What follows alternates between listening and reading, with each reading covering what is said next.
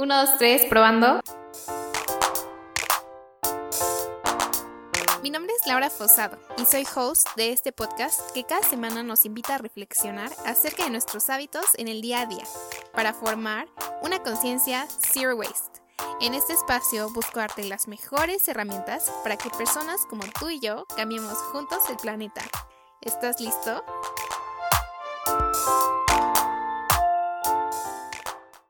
Bienvenidos y bienvenidas una vez más a un nuevo episodio del podcast. Gracias por estarnos acompañando en otro capítulo. Hoy vamos a estar hablando de un tema que me emociona mucho, que es la cultura ambiental en Francia, porque es un lugar al que me encantaría viajar pronto. Y bueno, para platicar de este y otros temas, invité a Gaby Gallegos, quien es una mexicana viviendo en Francia desde hace dos años. Gaby es licenciada en turismo, de donde nace su amor por la naturaleza y las actividades al aire libre. Además, desde hace dos años decidió cambiar sus hábitos para vivir más en equilibrio con el planeta, al mismo tiempo que creaba una comunidad en Instagram llamada Vida EcoCheck. En esta comunidad, Gaby muestra su transición, inspira a otros y aprenden juntos en el camino cómo es un estilo de vida más zero waste y minimalista.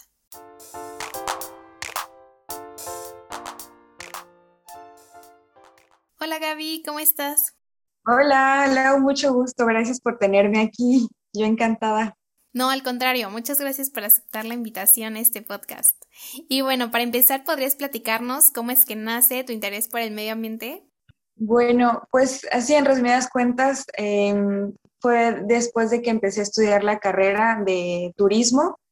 Bueno, aunque también eh, yo desde chiquita mm, viví en, o sea, yo nací, crecí en Villahermosa, Tabasco, en una ranchería entonces siempre como que fui muy cercana con la naturaleza y caminar descalza sobre el pasto fue como lo que siempre hacía como muy normal para mí.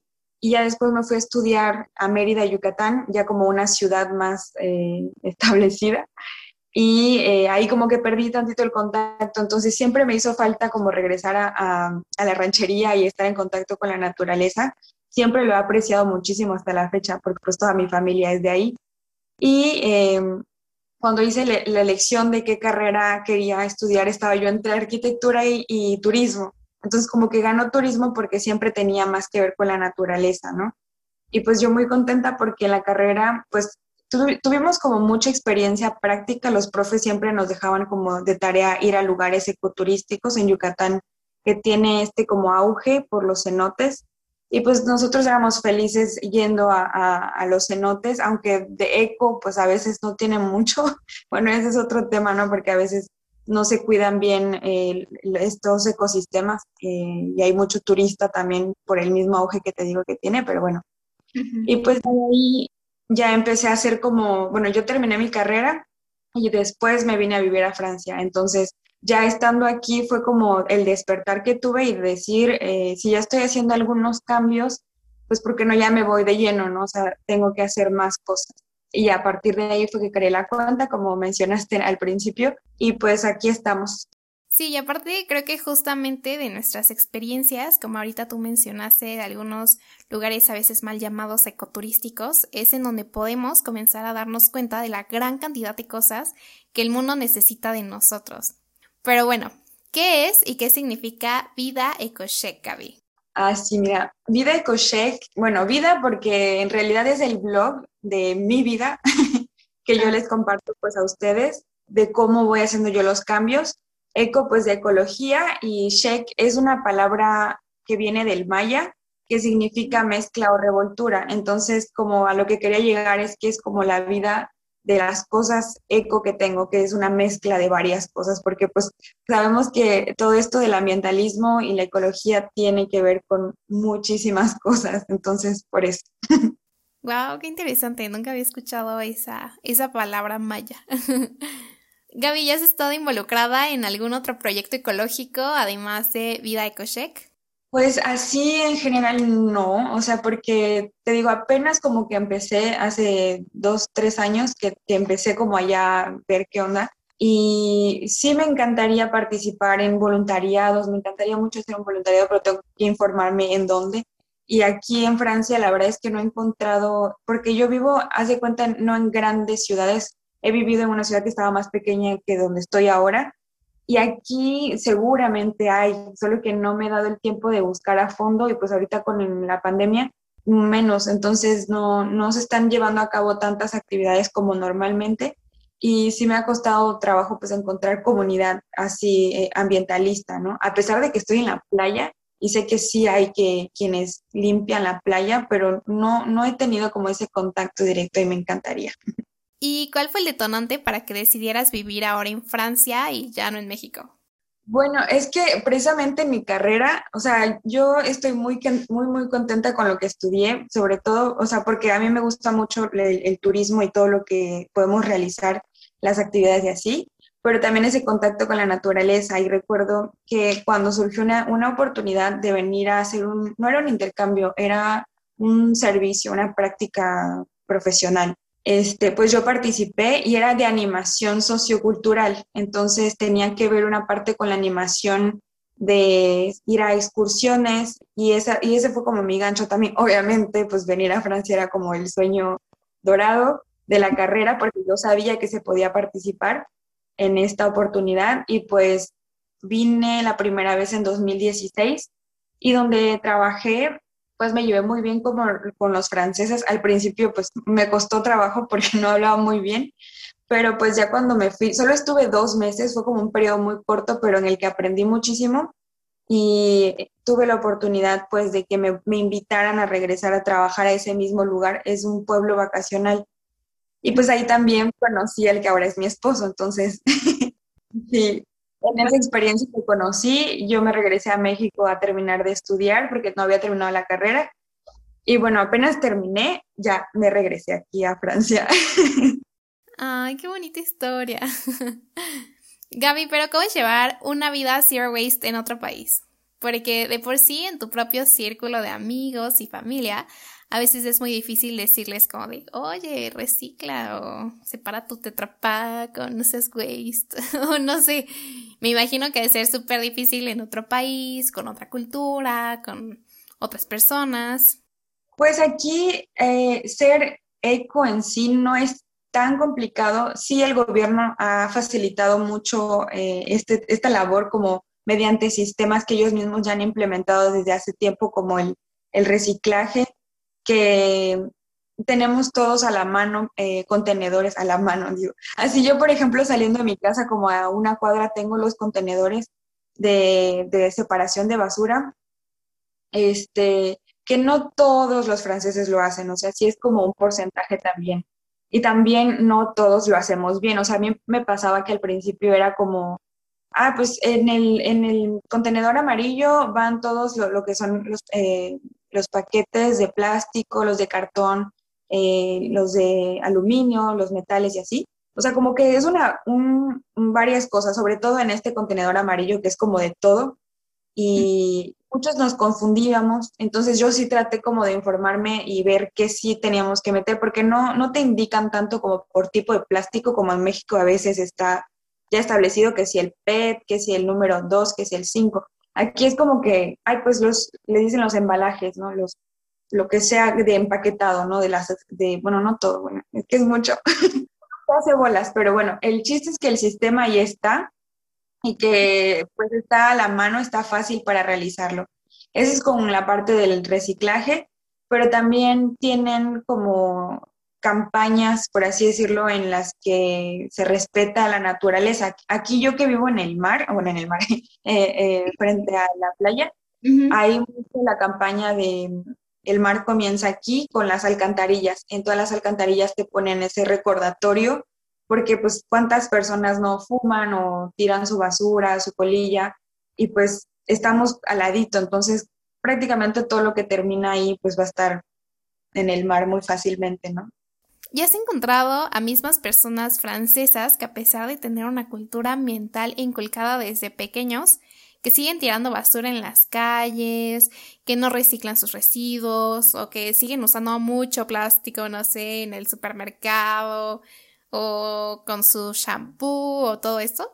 Pues fíjate que en, mi caso eh, no ha sido tan complicado con, con esto de los choques culturales porque la mayoría de las personas que conozco sí realizan actividades eh, ecológicas. La principal es el reciclaje, la separación de basura, pero también tengo amigos que hacen composta, que tienen huerto, que les gustan mucho las plantas, que tienen el espacio para, para un jardín. Este, y pues a veces como compartimos tips de señoras y, ahí así de que, ay, ¿qué semilla sacaste este año? ¿No? De que, ay, yo tengo la del tomate cherry, ¿y tú cuál tienes? ¿No? Y a veces como que hasta nos compartíamos y así. Pero pues es como con ciertas personas, porque también existe como nosotros, bueno, mi esposo, gracias a Dios, es como, como que también me, me sigue, ¿no? O sea, o tiene esta semillita de querer ser Zero Waste, no tanto como yo, pero sí, ya me ayuda muchísimo y sí también hace.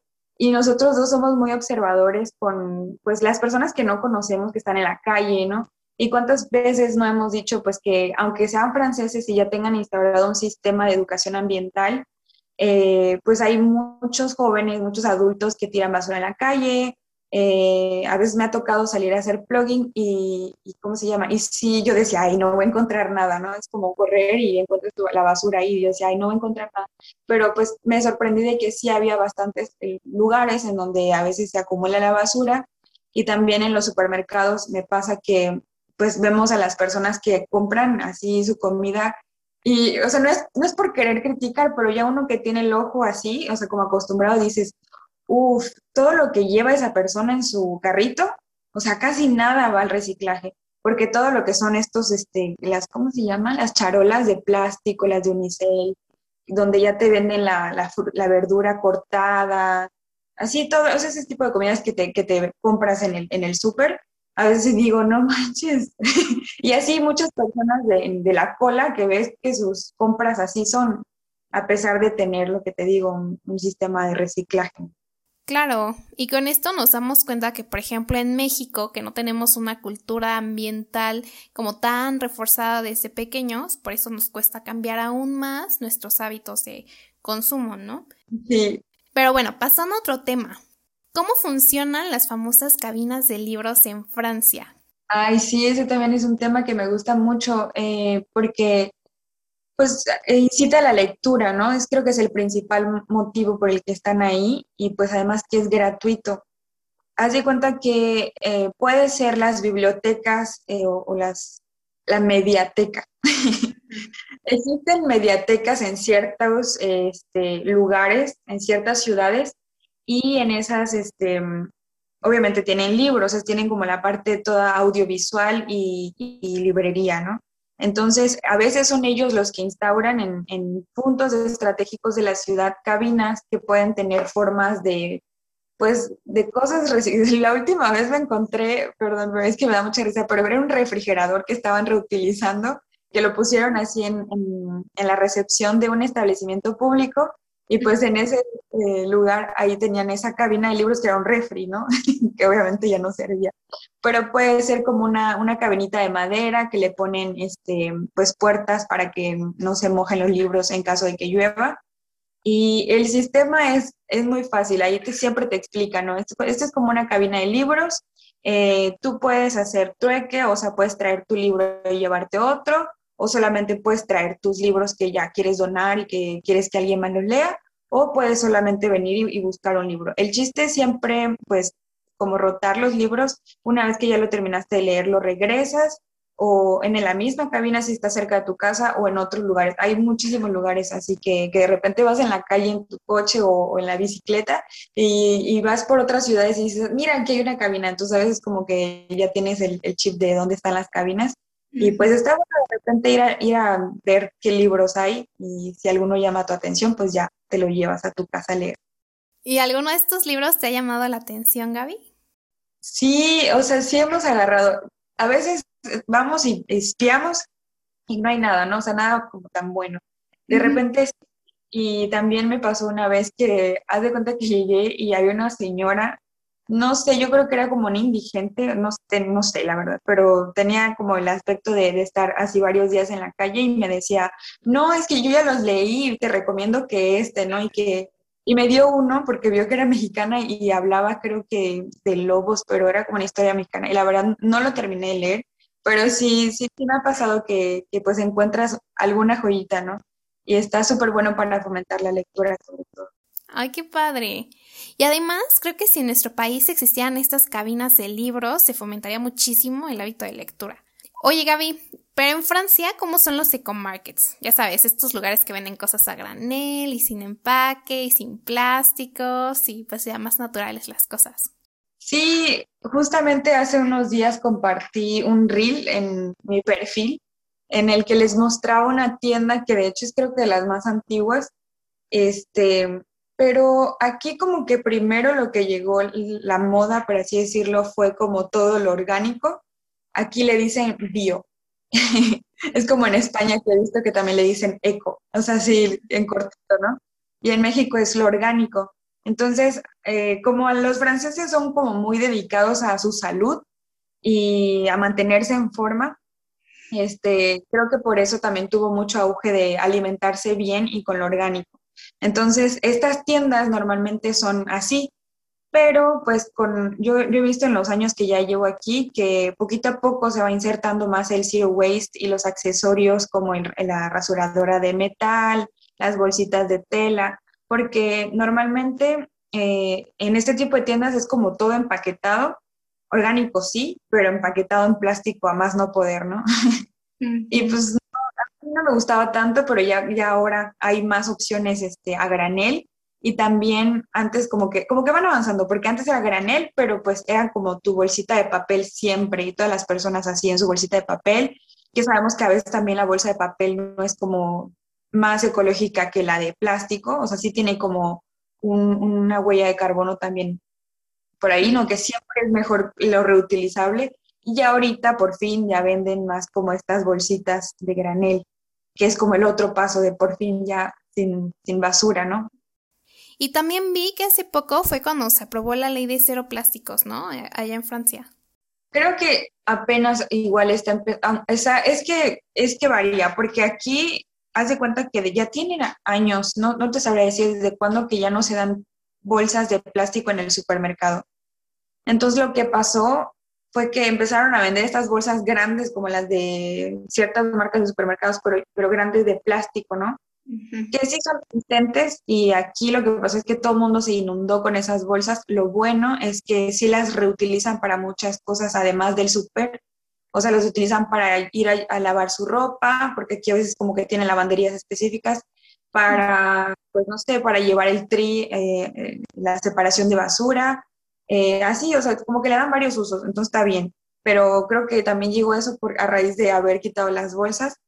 Entonces, bueno, ya la gente está acostumbrada a llevar ese tipo de, de bolsas para, para el supermercado pero en la parte de frutas y verduras siguen dando este, bolsitas de plástico, pero son estas de, creo que se les dice almidón de maíz, si no me equivoco, aunque son biodegradables, pero pues también terminan siendo un residuo, ¿no? Entonces, yo ahí todavía como que estoy con el, mm".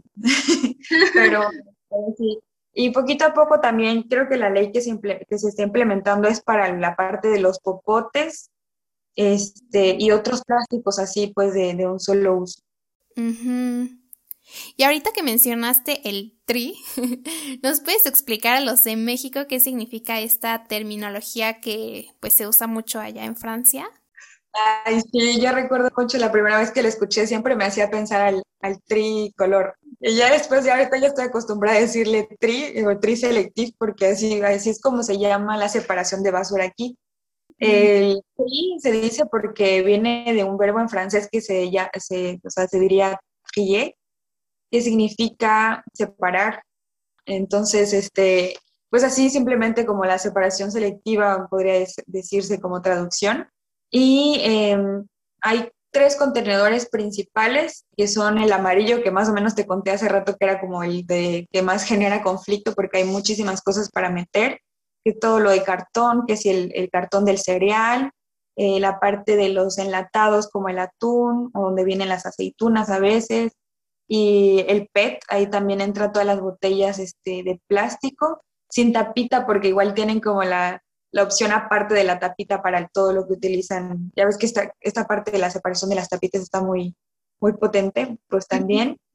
el, otro color es el verde, donde está todo lo, lo de vidrio, y el azul, que es este periódico, papel, todo eso. Y el cartón ya se lleva aparte porque es, es como otro, otro material.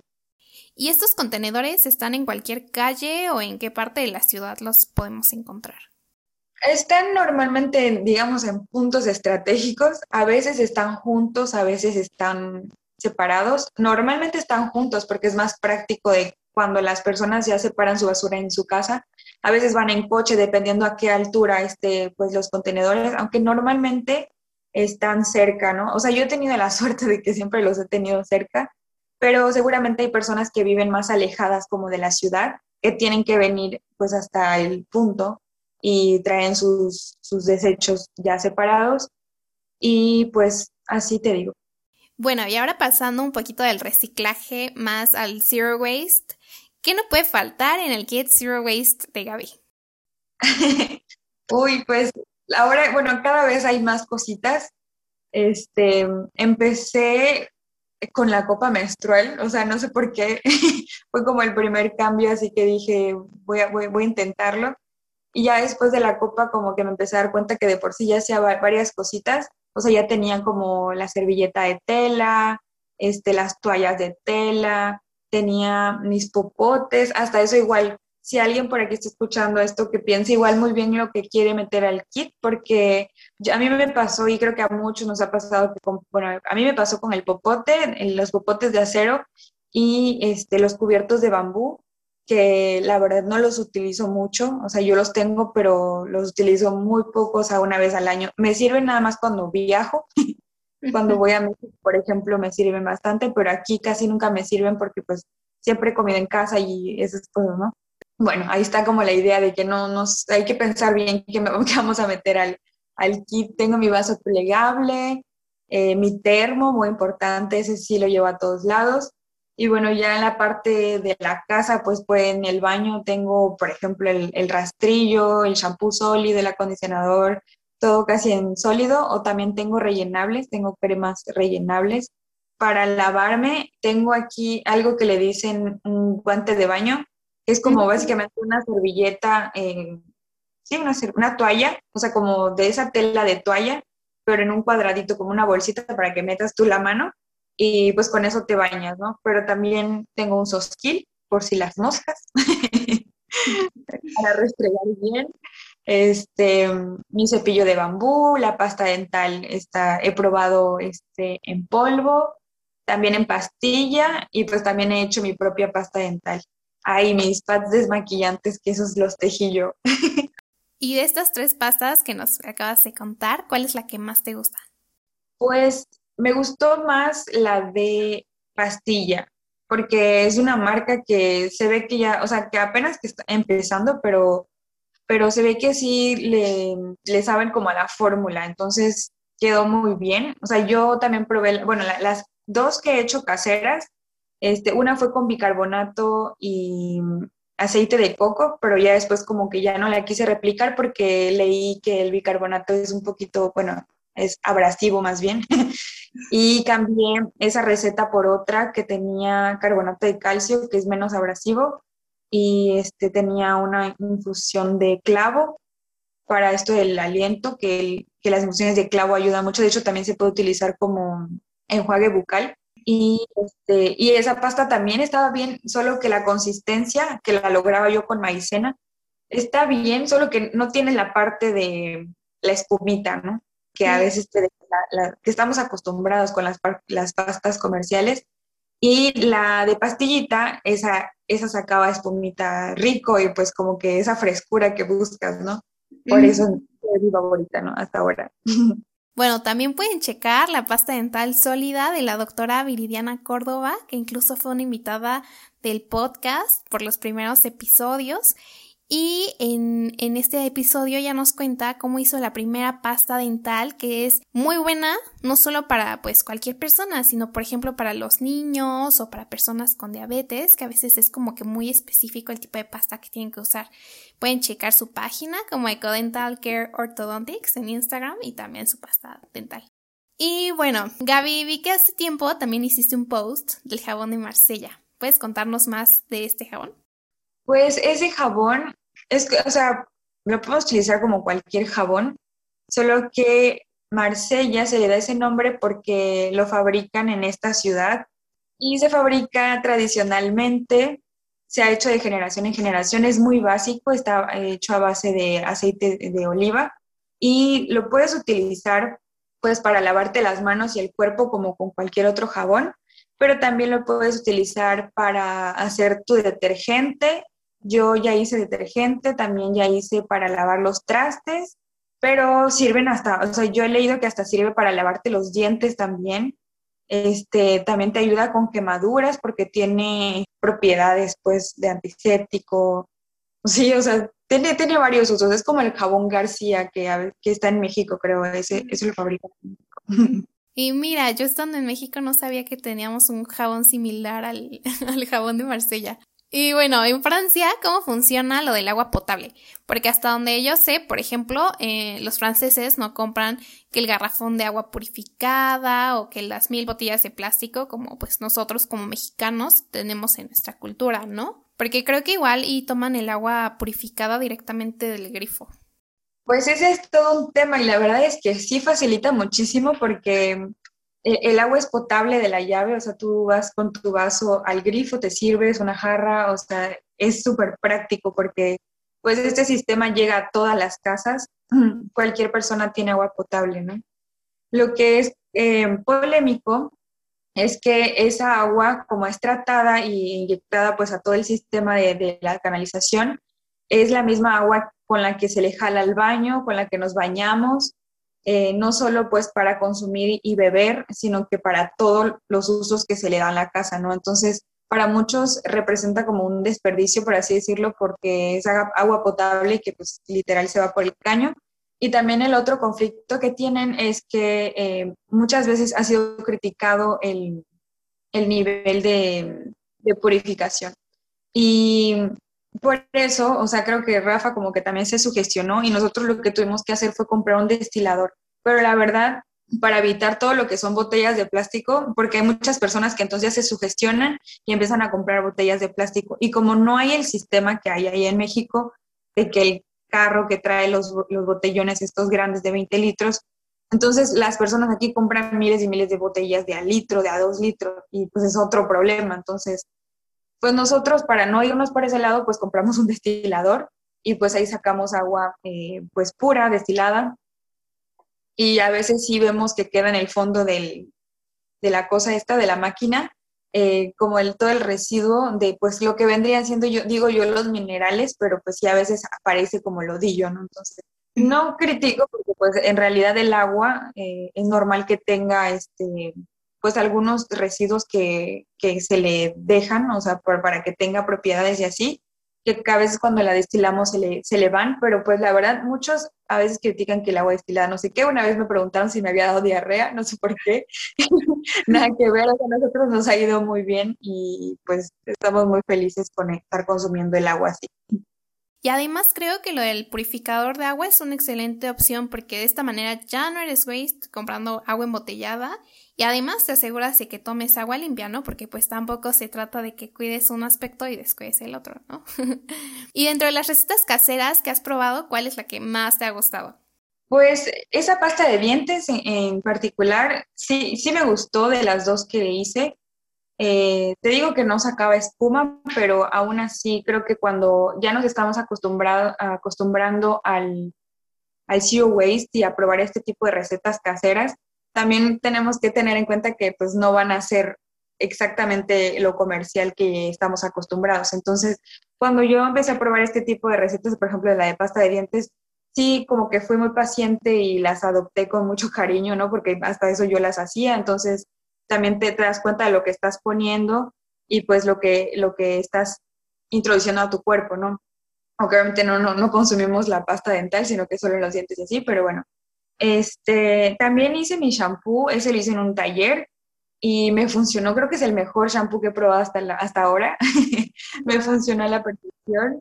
Sí, lavaba muy bien y sacaba bastante espuma, pero pues ya se me acabó y como te digo que lo hice en el taller, tendría que comprar mis, este, mis ingredientes porque la receta pues la tengo.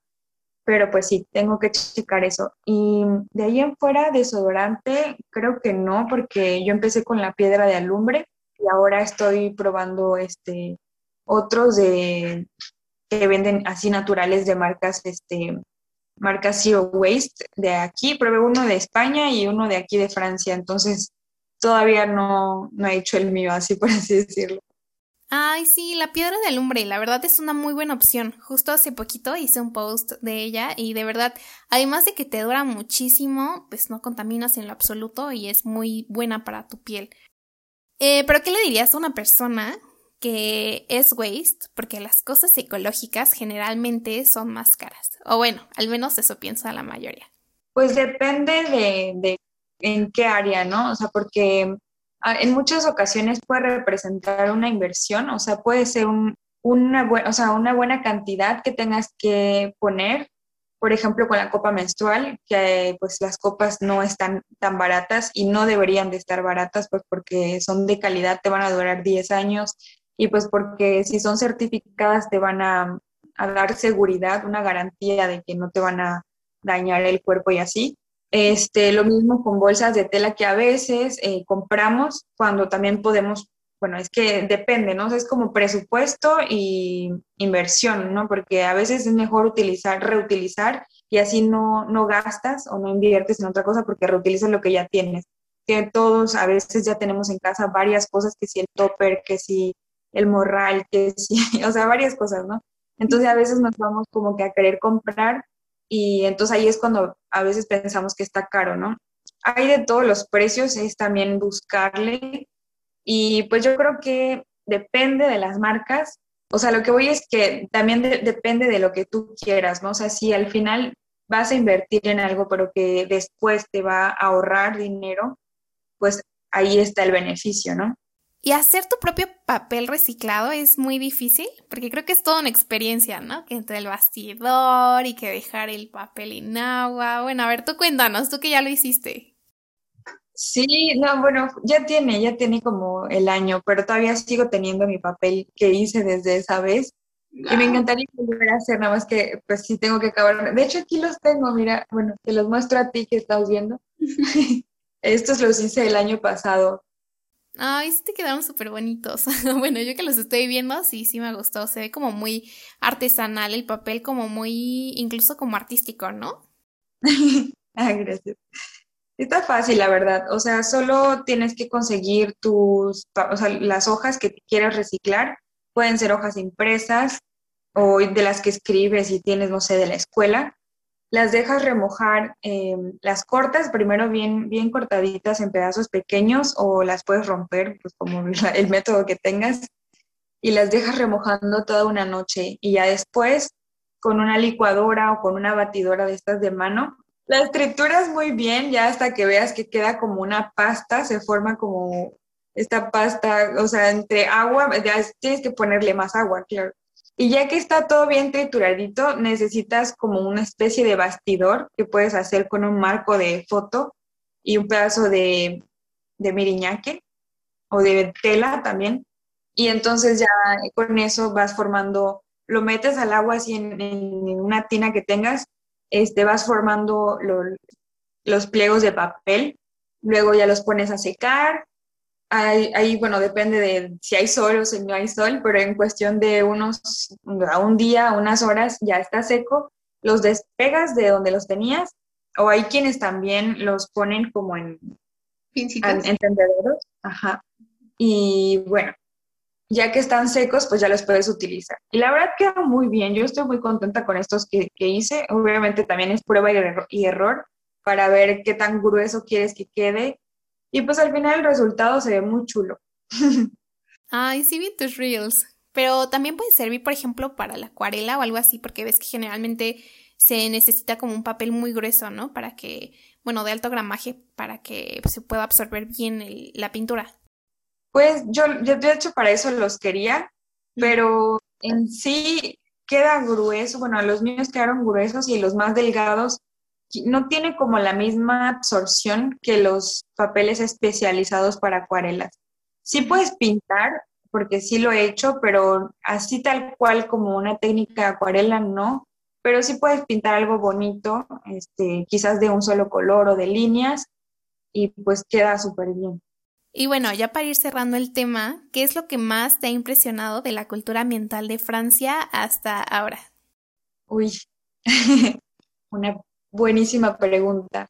Tengo muchas impresiones porque la, la, o sea, el, el sistema se ha encargado de darnos como muchas herramientas, pero lo que me impresiona a veces es que la gente, y es un punto negativo, que a veces la gente como que haga caso omiso o haga lo mínimo porque pues así, ya, ya estoy haciendo algo, ¿no? como que, ay, sí, ya, pues, o sea, es que el, claro ejemplo es con el tri selectivo, o el reciclaje, de que, ay, bueno, sí, ya estoy llevando mis cosas, pero puede que lo esté haciendo mal, y pero aún así ya la persona dice, no, pues ya, ya estoy haciendo algo, ¿no? O como que a veces un poquito conformista, o se, se recargan mucho en el sistema que tienen por estar más desarrollado.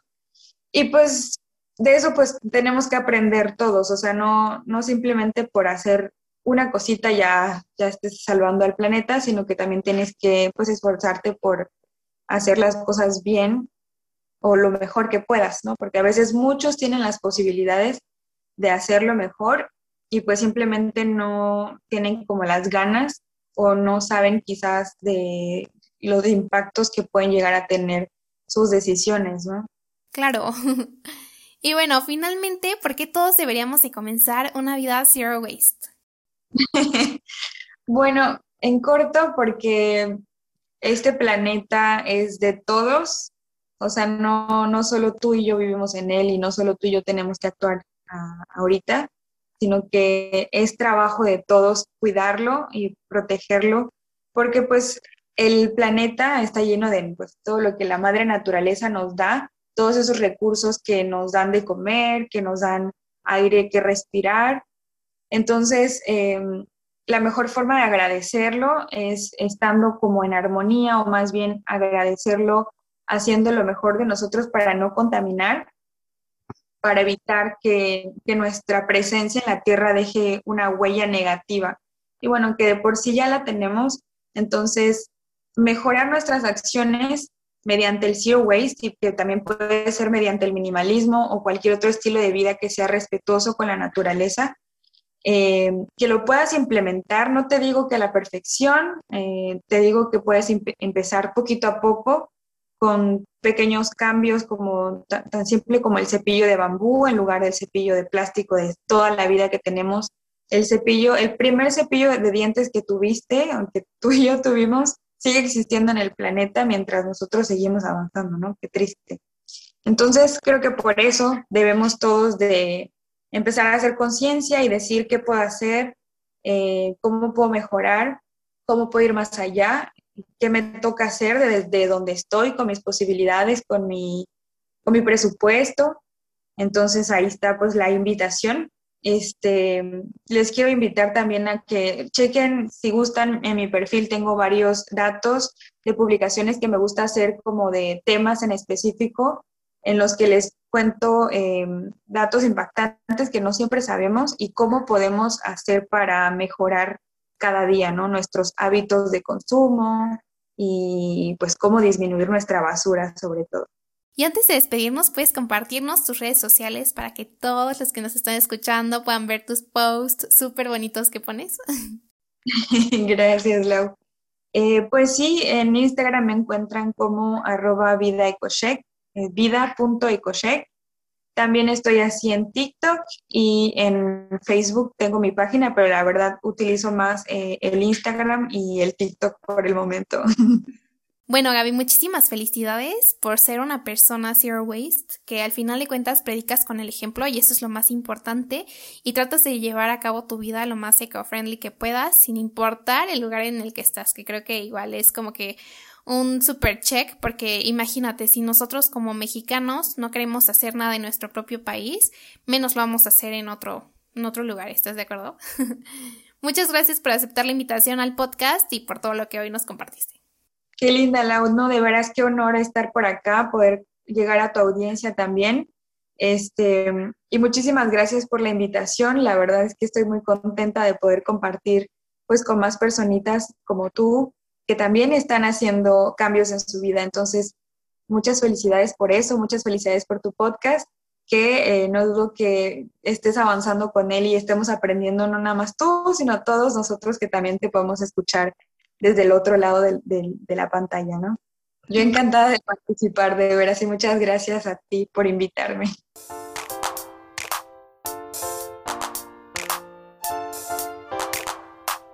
Y ya sabes, si te gustó este episodio, no olvides seguirnos en Instagram como arroba conciencia zero waste, en donde estaremos publicando contenido que estoy segura que te será de gran utilidad en tu día a día.